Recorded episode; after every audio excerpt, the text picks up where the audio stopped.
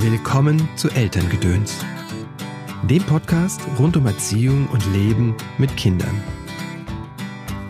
Hallo, schön, dass du eingeschaltet hast zu dieser Episode von Elterngedöns. Mein Name ist Christopher End, ich bin systemischer Coach und mein Ziel ist es, dass du und deine Lieben eine angenehme Zeit in der Familie habt.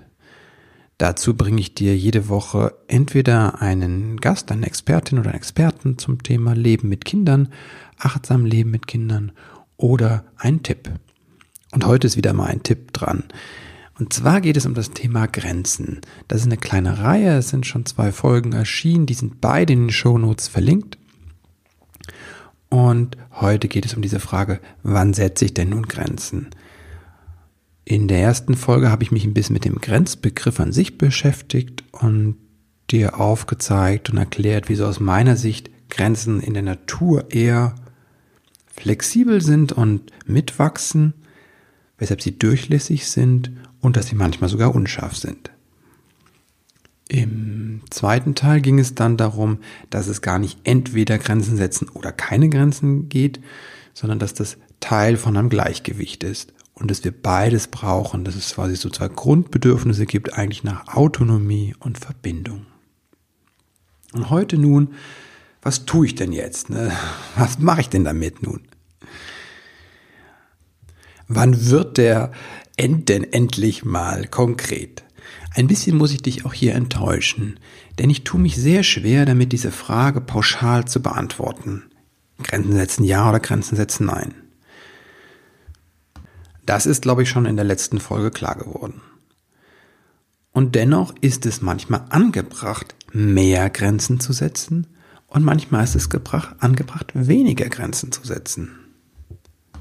Ich hatte einen Vater in der Beratung, im Coaching, der merkte, dass irgendwie die Beziehung zu den Kindern nicht mehr rund läuft. Der war eigentlich ein sehr glücklicher Vater, als er Vater wurde. Und dann irgendwann, als die Kinder Eltern wurden, merkte er, dass er sehr viel in der Konfrontation ist. Dass er sehr oft Nein sagt und dass das dann sehr explodiert. Und er kam zu der Erkenntnis, was hat das mit ihm zu tun? Ne? Also nicht das Kind irgendwie titscht, sondern was hat das mit mir zu tun? Und er hat sich dann irgendwann die Frage gestellt, bevor er Nein sagt, sagen, was ist das Schlimmste, was passieren kann?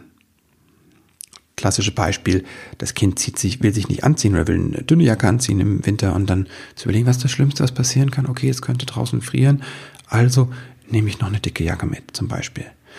Und das hat unglaublich viel verändert. Also er ist da hingegangen und hat quasi, obwohl er von sich aus viele Grenzen gesetzt hat, hat er im Vergleich zu später, hat er dann nachher weniger Grenzen gesetzt.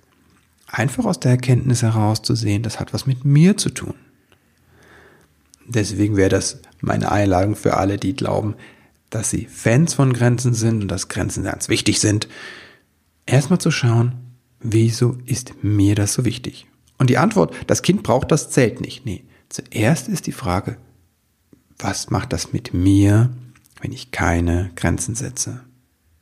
Und das darfst du gerne mal wirken lassen auf dich. Genauso würde ich andersrum natürlich an die Fans von Nein, Grenzen sind schlimm, die engen die Kinder ein, die Frage zurückspielen und sagen, und was macht das mit dir, wenn du Grenzen setzt? Ich bin überzeugt, dass der eigene Anteil da teilweise sehr, sehr groß ist. Und bevor der nicht geklärt ist, ist diese ganze Diskussion über Grenzen auf eine Weise verlogen, weil meine eigene Geschichte da drin übergangen wird.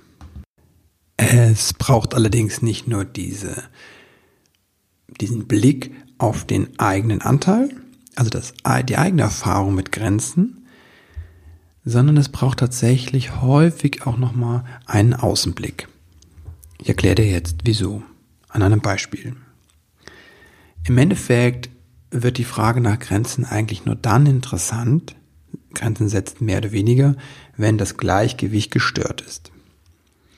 Das ist aber oft aus der Innensicht gar nicht wahrzunehmen. Wie gesagt, jetzt das versprochene Beispiel. Wir haben ein, sagen wir eine Mutter und ein Kind und ein Vater. Und wenn wir jetzt alle Beteiligten fragen würden, würden alle sagen, alles ist wunderbar.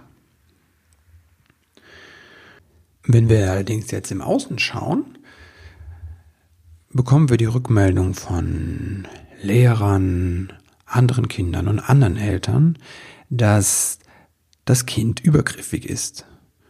Es schlägt in der Schule, es stört andere Kinder, ähm, es bringt andere Kinder gegeneinander auf, es fällt zum Begriff wie Mobbing.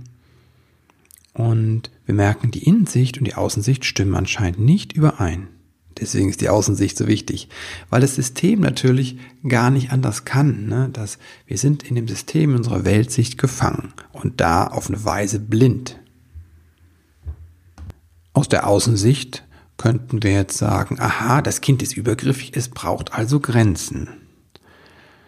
Wenn die Mutter jetzt anfängt oder der Vater harte Grenzen zu setzen, verändert sich das Verhalten des Kindes allerdings nicht in die gewünschte Richtung, sondern es wird tatsächlich noch schlimmer. Was ist passiert? Wenn wir genau hinschauen, erkennen wir, dass die Eltern sehr, sehr wenig Grenzen gesetzt haben. Insofern wäre die Schlussfolgerung, mehr Grenzen setzen, vielleicht richtig. Aber tatsächlich ist da etwas viel tiefliegenderes drunter. Und das ist diese, diese Grundbedürfnisse, die ich in der letzten Folge erklärt habe, zwischen Autonomie und Verbindung. Und Verbindung bedeutet Halt. Und Halt ist tatsächlich nicht nur Nähe, sondern es ist auch Halten. Es sind auch diese Grenzen da drin. Wenn ich allerdings nur die Grenzen setze, fehlt dem Kind, das sehr viel Autonomie erfahren hat, das Wichtige, die Nähe, die Verbindung, die Liebe. Das war es, was eigentlich fehlte. Diese ganze Seite der Verbindung, wo im Halt auch die Grenze dazu gehört, aber auch die Nähe und die Verbindung. Wenn ich jetzt nur den Druck erhöhe, hat das Kind auf der einen Seite ja viel Freiheit gehabt und kriegt jetzt plötzlich eine Grenze und das Wichtige, die Verbindung fehlt. Und aus diesem Grund finde ich es sehr schwierig, pauschale Urteile abzugeben und Empfehlungen von wegen mehr oder weniger Grenzen. Und selbst in der konkreten Situation braucht es viel Einfühlvermögen, um zu schauen, was denn eigentlich fehlt. Deswegen würde ich dir jetzt nochmal mitgeben, das zu schauen, wenn du da ein bisschen dran arbeiten möchtest, zu schauen, was ist dein Anteil, also wie ist deine Erfahrung, da habe ich in der letzten Folge auch ausführlich was zu erzählt zum inneren Kind und dann diesen Außenblick mit reinzuholen. Den halte ich für ganz wichtig. Das war's für heute.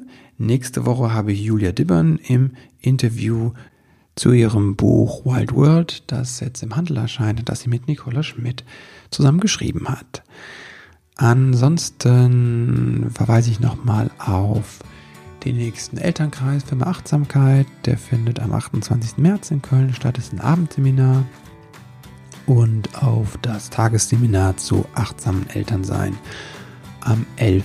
Mai in Rösrath in der Nähe von Köln ebenfalls. Alle Informationen auf der Webseite.